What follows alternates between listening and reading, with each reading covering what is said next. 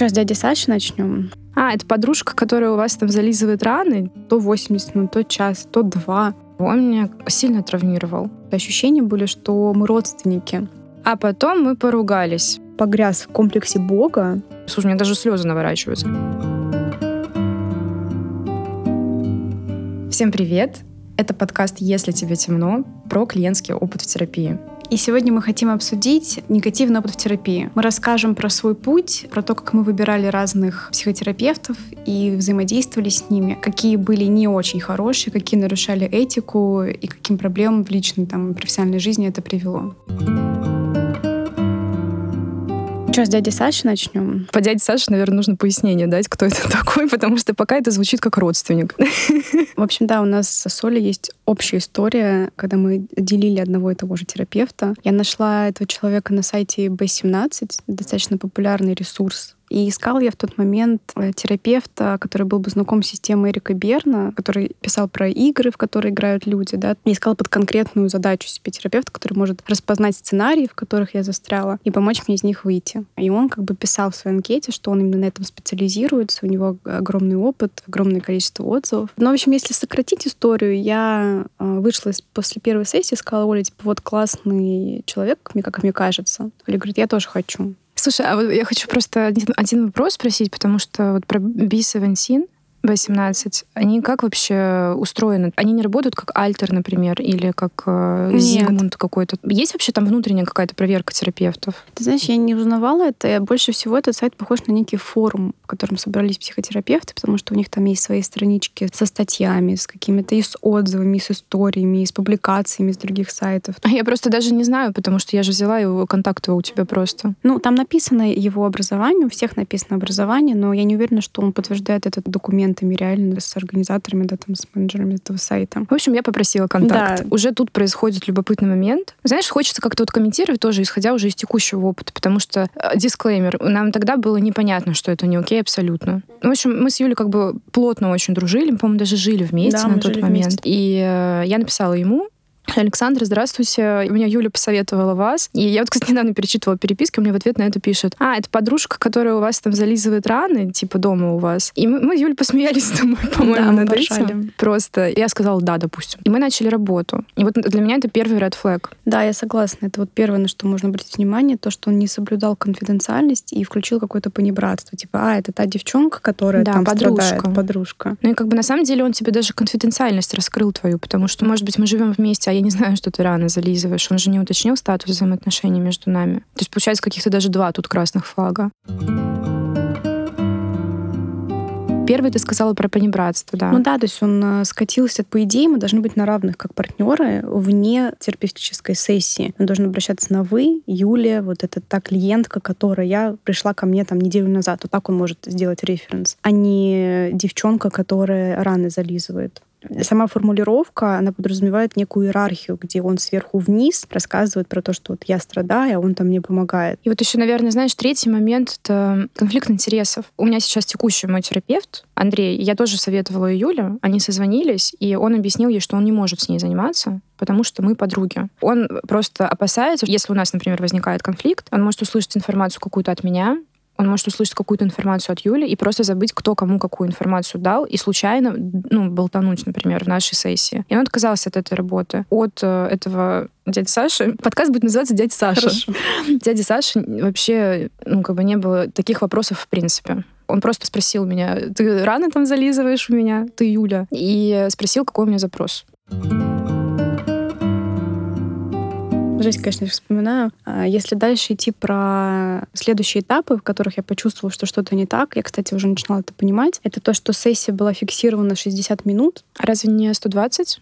Я помню, мы два часа сидели. По договоренности 60, но они все время, у нас так было с ним, что да, по договоренности час, но оно все время было размазано по древу. То есть было то 80 минут, то час, то два. И он очень много говорил. То есть вот следующий пункт от себя, вот, который красный флаг, я хочу сказать, то, что не было вообще оговоренного заранее терапевтического контракта. То есть, по идее, первая встреча начинается с того, что оговаривается и согласовывается контракт, сколько длится сессия, что делать в случае переносов и опозданий, как они оплачиваются, то есть какая ответственность лежит на терапевте, какая ответственность лежит на клиенте, и как они согласовывают некие разногласия. Ничего этого не было оговорено изначально, и, соответственно, ничего не соблюдалось с ним. От меня вот следующий красный флаг, который уже вот в первой второй сессии можно было уже вот понять, что что-то не то. Я вот сейчас просто, знаешь, я об этом всем думаю, вспоминаю, в голове своей переворачиваю. Это, конечно, потрясающий опыт к одному близким подругам ходить к одному терапевту. Ну, кстати, ты говоришь, что у тебя было 60 минут, а у меня было с ним 120 минут, 2 часа, но они превращались периодически в 3.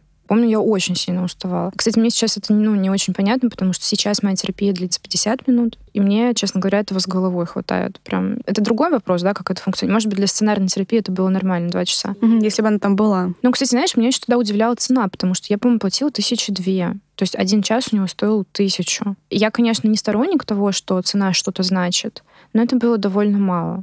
Ну, о скидках мы еще поговорим.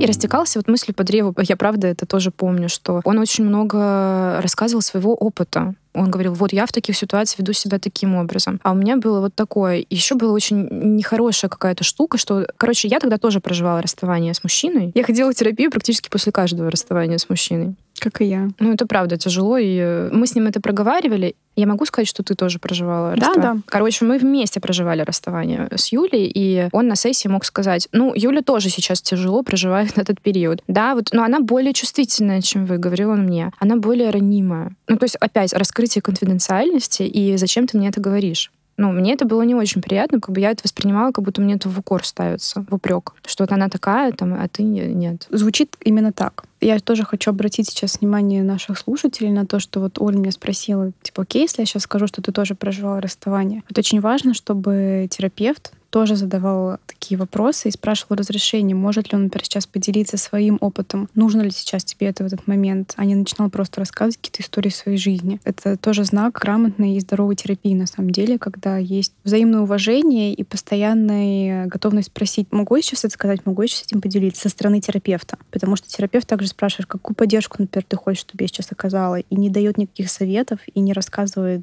как он или она проживает такие же ситуации, если только его об этом не спросили. Блин, я сейчас говорю об этом, я, честно говоря, очень сильно злюсь на него. Он меня сильно травмировал. Мне хочется очень нехорошие слова сказать, но у нас э, подкаст без мата. Договори. Я могу сказать, что он мудак? Я думаю, да. Ну, потому что он реально мудак. Мудила. Не, на самом деле это классно. Ты чувствуешь злость, выпуская ее. Я вот еще хотела сказать про эти переписки.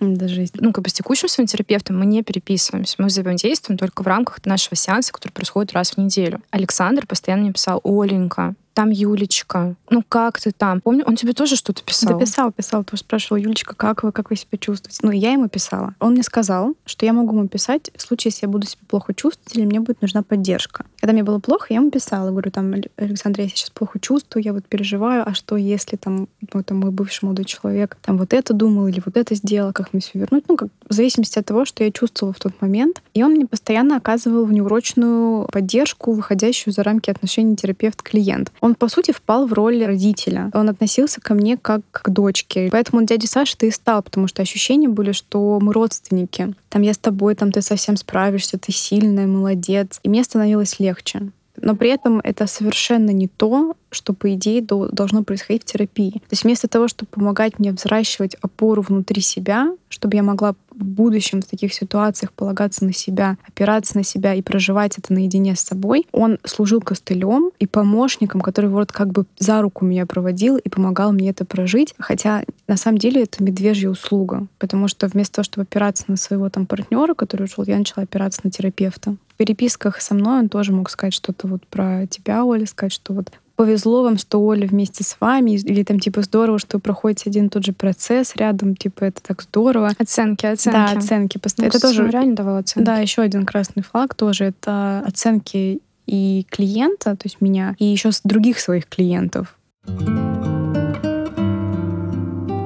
Мне он еще, знаешь, что писал? Он мне писал, что вы так хорошо справляетесь, и Юля такая молодец. Мне очень нравится наблюдать за поколением молодым. Вы такие классные, вы такие молодчины. Вы гораздо легче все усваиваете, вы такие понятливые. И знаешь, ну как бы у меня есть нарциссизм в моей личности. Я, я могу быть эгоистичной, я люблю себя, я люблю, когда меня хвалят, например. Для меня это было постановка меня на полочку выше. Знаешь, я начинала чувствовать себя лучше, там, чем какие-то вот его другие клиенты, если они были. Если они были, мне очень жаль. И что вот он меня как будто бы выделяет, значит, я какая-то хорошая. А если я хорошая, то мне нужно хорошее свое удерживать, продолжать быть особенной. В общем, это очень сильно нарушает субординацию. Там, мне кажется, ни о каком терапевтическом альянсе вообще речи не шло. Нет, не шло. И вот, знаешь, вот мы сейчас обсуждаем это, у меня, конечно, в голове рождается злость на систему, потому что нет никакого регламента, законодательного, который бы урегулировал то, кто может консультировать и как. По факту любой человек может, получается, зарегистрироваться на сайте на каком-то, ну, допустим, там на Альтере нет, ну, например, на B17, или просто сделать лендинг, в котором он пишет, что я психотерапевт, я помогаю, и можно очень сильно ведь травматизировать человека, не готового к тому, что с ним сделает эта терапия. Она может быть опасной в таком контексте. И вот ты говоришь, что своими оценками повлиял на твое восприятие себя. Ты можешь поподробнее про это рассказать, пожалуйста? Да, да. Я вот хочу еще перед тем, как подробнее расскажу, вернуть тебе про систему. Систему вот с точки зрения того, что регламентов нет. Еще недостаточно awareness, ну, как бы понимание от людей, как выбирать терапевта, что окей, а что не окей. Потому что я напомню слушателям, что в тот момент, а это было два года назад, мы думали, что все хорошо. То есть сейчас мы понимаем, что это ну, просто кошмар и э, провал. Тогда это было непонятно. А про оценки поподробнее историю. Там произошло так, что он разобрал мне вот по этому сценарию, и он мне дал диагноз, как бы условно говоря, что моя сказка, он про какие-то сказки, короче, все рассказывал, и он мне сказал, что моя сказка — это Кай и Герда, и что мой мужчина, с которым мы расстались, он Кай, потому что у него есть теплое сердце, он способен чувствовать, а я Герда, холодная, безжизненная, отвергла его. И он как бы расстался со мной, потому что его не хватило чувства от меня, а я не смогла понять его, потому что мое сердце заморозилось. И вот как бы моя задача в жизни разморозиться. Причиной расставания стала совсем не это. Причиной расставания стало расхождение по ценностям. Ну, много причин. Так вот, ладно, я вбила себе в голову, что я холодная. Ты помнишь, я же говорила я тебе? Я помню, да. Я переживала из-за того, что я какая-то бесчувственная. И я реально поверила в это. Я начала жить таким образом. Да, я холодная, да, я ничего не чувствую. Вот есть люди теплые, чувствительные, а есть такие, как я. И только сейчас, вот спустя, наверное, год после того, вот когда я пошла в гештальт, который очень сильно разгоняет чувства, я увидела, какая я эмоциональная на самом деле, как много я способна испытывать чувств. Я очень теплая в этом смысле. Ну, то есть он вел меня в заблуждение, мне было неприятно знать про себя, что я холодная. Ну, интересно, что не то, что знать про себя, да, а усвоить это со слов другого человека. Поверить ему. Поверить, да. И вот Почему так опасно, когда терапевты дают какие-то оценки? Потому что, когда мы приходим на терапию, мы раскрываем свою душу, и мы очень часто рассказываем о своей боли из позиции там, маленького ребенка, который живет внутри нас. И терапевт становится значимой фигурой неизбежно. И очень чувствительно к тому, что он говорит. Поэтому это крайне опасно, потому что поверить действительно легко. А вот потом поверить обратно, да, забыть об этом, переписать это внутри себя. Ну, для этого потребуется эффективная, здоровая терапия с другим человеком, с которым, возможно, придется отменять все то, что ты о себе якобы узнала, потому что на самом деле это его какие-то проекции. Он э, говорил что-то из себя про тебя, огромная большая вероятность, как, например, было Интересно, в этой ситуации, что, что это было, было не про тебя вообще, возможно, про него, ну или это какие-то фантазии. А потом мы поругались. У меня тоже я воспоминания эти, конечно. Слушай, получается, подожди, у нас было март, апрель, май, терапия с ним. И где-то в начале мая мы поругались угу. с тобой. Ну, типа через три месяца. Ну, я не знаю, мы сильно поругались с тобой? Мне кажется, мы не сильно поругались. Мы поругались, и каждая ушла в свою пещеру. Мы не проговаривали это. Я пошла проговаривать это с дядей Сашей. Я сказала ему, что вот мы поругались. Я, я там злилась на что-то. Рассказывать? Э, я рассказываю, Давай расскажем, наверное, чтобы, мне кажется, понять не будет. А мы тогда жили, я помню, что мы... Мы жили у тебя. Да, мы жили у меня. Я договорилась со своим бывшим э, парнем на тот момент, что он приедет ко мне. Короче, он должен был приехать в 6, а в итоге он приезжает в 4, и мне нужно было уйти. Да. А на улице был карантин, типа ехать некуда, и я ушла и разозлилась. Угу, это очень я, коротко. Да, что я выгнала Олю. Я рассказываю это дяде Саше. А, кстати, вот еще флаг красный, он мне все время давал советы. Например, вот он мне рекомендовал, чтобы я своему бывшему позвонила, Каю своему, понимаешь, Герда холодная звонит и, сказала ему о своих чувствах. Я помню, как я переступала свое сопротивление, как мне было это тяжело делать. И ты знаешь, вот сейчас я скажу так, я бы лучше тогда этого не делала. Если у меня не было этого задания от терапевта, а исцеляющего, оно мне вообще не помогло. Я чувствовала себя униженной. И до сих пор, кстати, так себя чувствую. У меня те чувства заякорились. Вот он ко мне, короче, порекомендовал, Юль, написать тебе письмо. Я монолог, он сказал, напиши о своих чувствах. Я написала тебе я монолог, и показала ему. Он сказал, что это был плохое А, ты письмо. сначала его отправила мне. Ну, я отправила его тебе. Да, я отреагировала очень болезненно, я начала плакать. То есть я не, не готова была взять на себя ответственность за то, что я сделала тебе больно и плохо, и, там, не учла твои интересы.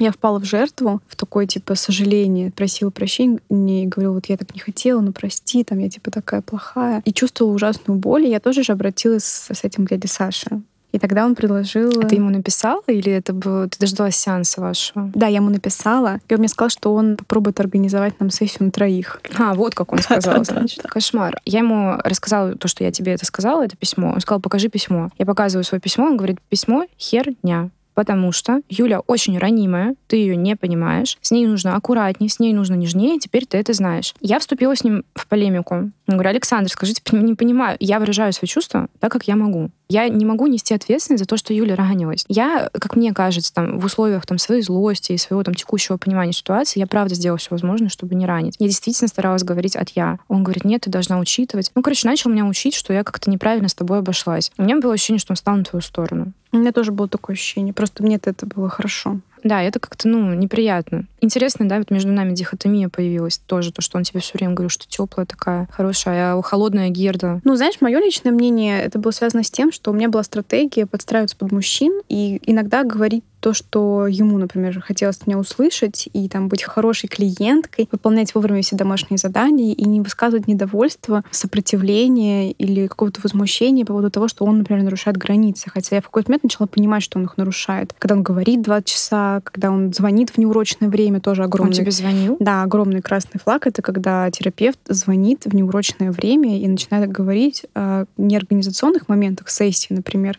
а о чем-то. Я поняла, о чем. Да, он позвонил тогда, сказал, что он чувствует свою вину за наш с Олей конфликт, потому что он сказал Оле, что написать в этом я сообщении, вот он, он там чувствует свою вину, короче, он, он просто погряз в каком-то комплексе Бога. Слушай, ну он наворотил, конечно он реально вмешался в наш конфликт. После этого письма, вот, короче, мы с Юлей больше не общались полгода. Только через полгода мы э, каким-то образом там выстроили контакт самостоятельно, без помощи терапевтов. И с дядей Сашей я тоже прекратила терапию, потому что я ну, поняла, что это какая-то фигня вообще. Что мы просто не совпадаем по ценности, что я объяснила раньше. Он мне через две недели написал. Оленька, ну что, продолжаем? Оленька, я говорю, слушайте, нет, я хочу паузу сделать. Он говорит, нет, вам не нужно делать паузу. У вас такая травма, вам сейчас нужно это проживать со мной. Вы должны на меня опереться, а только потом самостоятельно, потому что у вас сейчас нет опоры. И там такая ситуация произошла, что вот на последней сессии, после вот того монолога, по-моему, все-таки была сессия, он мне предложил, чтобы мы втроем устроили сеанс. Я отказалась. И я сказала ему там, не говорить это Юле, пока я не скажу окей. И я не сказала ему окей, но он все равно тебе сказал. То есть он это тебе предложил, по-моему, ты была согласна. Я не была согласна. И вот на этой почве я очень сильно запаниковала. Потому что, получается, Юля знает, что я обратилась по этому поводу к терапевту. Я знаю, что Юля обратилась по этому поводу к терапевту. Мы не должны были этого знать друг не о друге. Были. Я ему сказала, что это нарушение границ, что это нарушение конфиденциальности, что он не должен был делать этого, пока я не дам свое окей. Почему он предложил тебе втроем? Я отказалась. На что он мне сказал? Ну, мне тоже неприятно общаться с такими людьми, как ты. Просто жесть, конечно. Так и не согласился с тем, что он не прав. И на этом все закончилось. И сказала, до свидания, спасибо за работу. Короткая история о том, какой ужасный Довольно может длинная. быть опыт. Но на самом деле я очень восхищаюсь тобой, потому что ты как раз-таки дала ему отпор. Сказала, что это не окей, ты указала на его непрофессионализм очевидный. И в ответ он перешел на личное оскорбление. Это тоже красный флаг, да, когда терапевт начинает оскорблять говорить, что ему что-то неприятно, как клиент себя ведет. Мне кажется, что это не окей. Мы делимся своим опытом из позиции клиентов. Все-таки мы не терапевты, мы не профессиональные психологи. Мы клиенты, и мы рассказываем то, что мы считаем допустимым и точно недопустимым, исходя из нашего опыта. Я тоже сейчас чувствую у него злость, на самом деле, жуткую. Ну, как минимум, потому что если бы не он, мне кажется, наш конфликт прошел бы совершенно по другой э, траектории, и, возможно, мы бы проговорили все, потому что он добавил какой-то третий слой сверху в виде своей роли, своего вот Еще и занял твою сторону, Юль. Да, он занял мою сторону. Он даже, он мне звонил, говорил, что вот Оля не согласилась. Я помню, сейчас вспоминаю это, когда мы подняли это, что Оля не согласилась, потому что вот она не готова сталкиваться с чем-то там, с, там, с недовольством в свою сторону. Ей проще, типа, спрятаться, убежать. Типа, а ты вот, Юль, такая молодец, ты вот готова. А я просто живу на этой похвале, понимаешь, Нормально? и одобрении. Нет, конечно. Это просто ужас. Я даже слова, на самом деле, не могу подобрать для того, чтобы это как-то характеризовать. Ты знаешь, я рада, на самом деле, что это произошло. Ну, как бы я рада нашему конфликту, потому что он нас сблизил в результате, но не благодаря этому терапевту. И э, я рада, что такой опыт на самом деле был, потому что сейчас мы можем этим делиться. Под конец я уже начала понимать, что это не окей, но пока происходили все наши сессии, и он каким-то образом уже проявлялся своими двухчасовыми разговорами. В принципе, я думала, все нормально, что он нам помогает, и что вот это молодец, Оленька, это нормально. Мне просто страшно и переживательно за тех, кто мог бы в такую ситуацию попасть. Понимаешь, у меня такой характер, он мне сказал, что там ему со мной неприятно, оскорбил. Я дала сразу отпор, потому что я знаю, что вот это точно ненормально. А что если бы я там была, я не знаю, с жестким комплексом неполноценности, с суицидальными какими-нибудь мыслями? И представляешь, мне мой личный терапевт, моя зона безопасности, моя зона, блин, комфорта, он мне говорит, я, я не... Слушай, у меня даже слезы наворачиваются. Он мне говорит, что ему неприятно со мной общаться. И он говорит моей подруге, что ты молодец, а Оля, а ты не молодец, потому что ты не готова с чем-то встретиться. Ну, то есть я чувствую себя вот сейчас в данной ситуации брошенной. И я боюсь, что человек, который бы с этим столкнулся, не было бы достаточной опоры внутренней, да, характера, может быть, или понимания того, что он нарушает правила, или, опять-таки, суицидальные мысли, там неизвестно, чем все это может закончиться. Представляешь, от тебя отвернулся весь мир, ты рассталась с парнем, ты поругалась с подругой очень близкой, с лучшей подругой. И еще терапевт тебе сказал, что мне с тобой неприятно общаться. Помнишь, мы читали отзывы про него? Я вот не помню, кстати, что мы там мы что-то нашли. Но там был такой маленький red flag красный флажочек, что Александр очень прямолинейный. Он использует довольно жесткие, но эффективные методы. Ну, то есть вот для меня прямолинейность в данной ситуации, я вот адресую сразу к тому, что вот, ну, как он может ляпнуть. Ты холодная.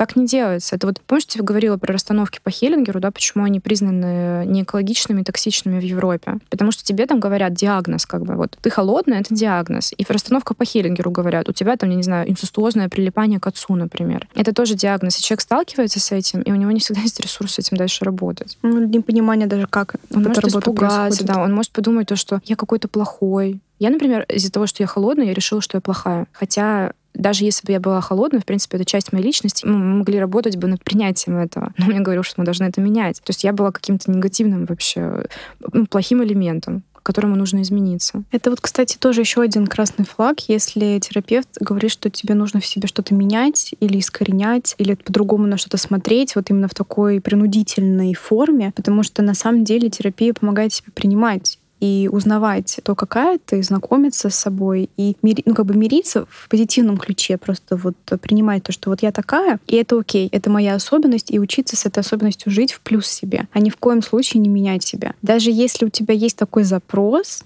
поменять себя. Вот я иногда прихожу с этим там, к, своей, к своему текущему терапевту, и мы приходим вот к тому, что желание поменять себя исходит из э, отрицания своей самости на самом-то деле. И истинное успокоение и расслабление внутреннее наступает тогда, когда это качество принимается, да, и легализируется мной же. Типа, это окей быть такой, здорово, типа, я буду сейчас так проявляться, а не поменять что-то в себе. Поэтому это тревожный знак, если терапевт еще и сам инициирует какие-то намеки да, на то, что тебе бы вот здесь нужно поменять свое отношение там, к себе, к жизни или к своим проявлениям.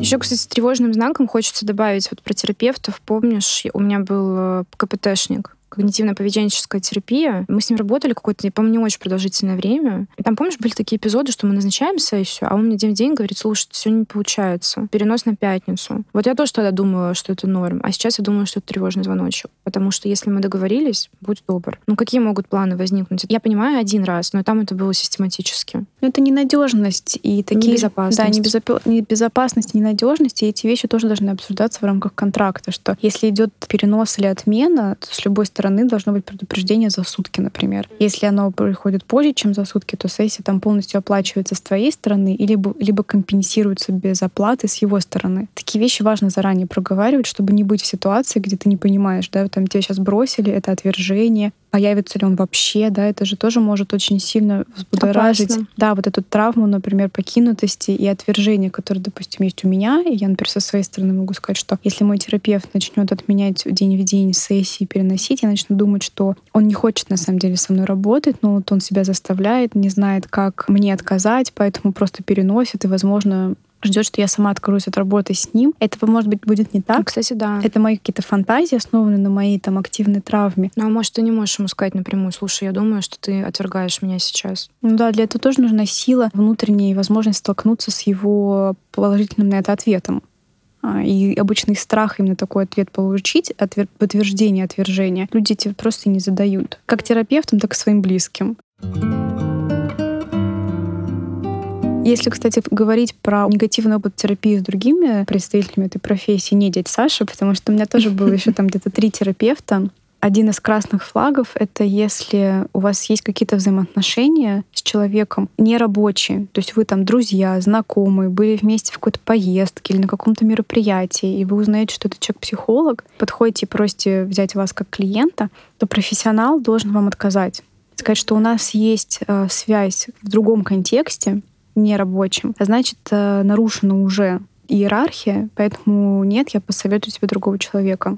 И вот у меня была терапевтка, которая пренебрегла этим правилом, потому что мы познакомились в совместном путешествии, где мы жили бок о бок целую неделю. И несмотря на это, через несколько месяцев я к ней пришла, и она взяла меня на терапию. А, кстати, вот вы тогда... Вот она тебя терапевтировала, получается, вы вступили в роль терапевт-клиент. Вы параллельно общались как подруги? Нет. А, то есть вы закончили как бы ваш статус дружбы? Ты знаешь, мы не были подругами. Мы в этой поездке не стали какими-то близкими подругами, но все равно был контекст того, что мы там вместе проживали какие-то трудности, трудности, болтали даже о чем-то личном тогда, ну, в, этом, в этой поездке. Но мы не стали дружить после этого, но у нас уже был этот эпизод, который связал нас на уровне вот э, там, знакомых. Я у нее спросила тогда, слушай, а это ничего страшного? Она говорит, да не нормально. Ну, я подумала, что если мне терапевт говорит, да не да, нормально, значит, это нормально. Вот это тоже очень Оленька. важно. Тут вот э, мне хочется, чтобы была какая-то ответственность за выбор на стороне клиента, потому что сейчас э, ситуация с психологами во многом похожа на ситуацию с врачами. То есть человек приходит, и он считает, что вся ответственность за происходящее лежит на той стороне, потому что это специалист, ему лучше видно, он лучше знает, поэтому как он скажет, так и правильно. На самом деле нет, потому что есть вот такие кейсы, где человек говорит что-то очевидно неправильное, потенциально опасное для тебя. А ты не знаешь. Да, и важно знать, что вот есть, допустим, какие-то 10 пунктов, например, которые категорически не должны происходить в ваших взаимоотношениях отношениях. И если они происходят, это знак для того, что нужно прекращать взаимодействие, либо его не начинать просто. А, кстати, про смесь ролей мне очень понравилось. Помню, что ты рассказывала, что вот у психолога там в контракте написано, что вот если мы с вами подписаны друг на друга в соцсетях, то мы должны расфрендиться, отписаться друг от друга и пообещать друг другу, что мы никогда не будем друг за другом следить. Мне это очень сильно понравилось. Я с своим терапевтом это не обсуждала, но мы не френдимся нигде точно. Но это здорово, что психолог про это в курсе и что у него это прописано в контракте, потому что до вот этого прецедента, вот как ты мне показал, я никогда даже не думала. Ну да, это про, про пересечение ролей, что не должно происходить. Тоже важно. Потому что вот с той терапевткой, которой мы были вместе в путешествии, мы фолловили друг друга в Фейсбуке, в Инстаграме и даже там как-то переписывались. То есть, получается, я видела ее личную жизнь изнутри, я видела ее взаимоотношения с мужем в сторис, с ее ребенком. Это полный кавардак, конечно.